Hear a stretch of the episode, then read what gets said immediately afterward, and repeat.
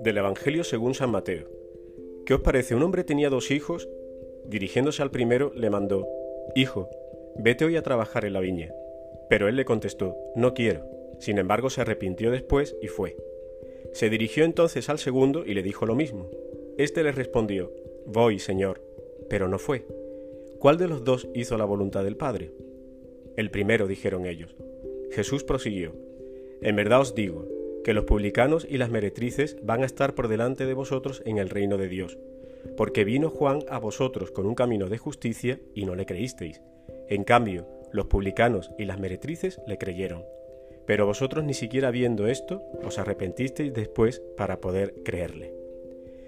En el Evangelio de hoy vemos una de las grandes frustraciones de los padres, que es ver cómo sus hijos se muestran rebeldes. Con buena intención, siempre nuestros padres nos piden que les realicemos tareas o encargos que al final siempre son para nuestro bien. Y sin embargo, a veces los hijos decimos ese tajante no quiero. Es lo que hoy la parábola del Evangelio retrata. Retrata la, triste situación de un hijo rebelde que, no quiere trabajar en la propiedad de su padre. ¿Qué motivos tendrá para, para ese no quiero? A veces pues nos puede la pereza, el egocentrismo, el orgullo o algunas cosas que, no están dentro de, la razón.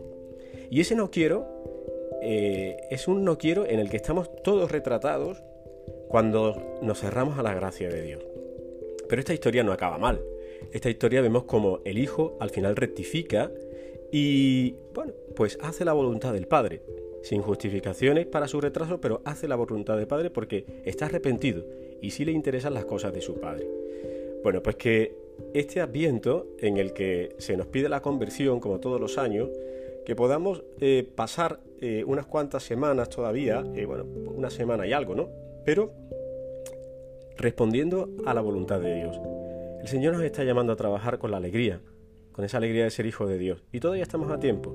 Pues que este Evangelio nos ayude a que podamos arrancarle una sonrisa a nuestro Padre Dios, haciendo lo que verdaderamente Él quiere para nosotros, que siempre será para nuestro bien.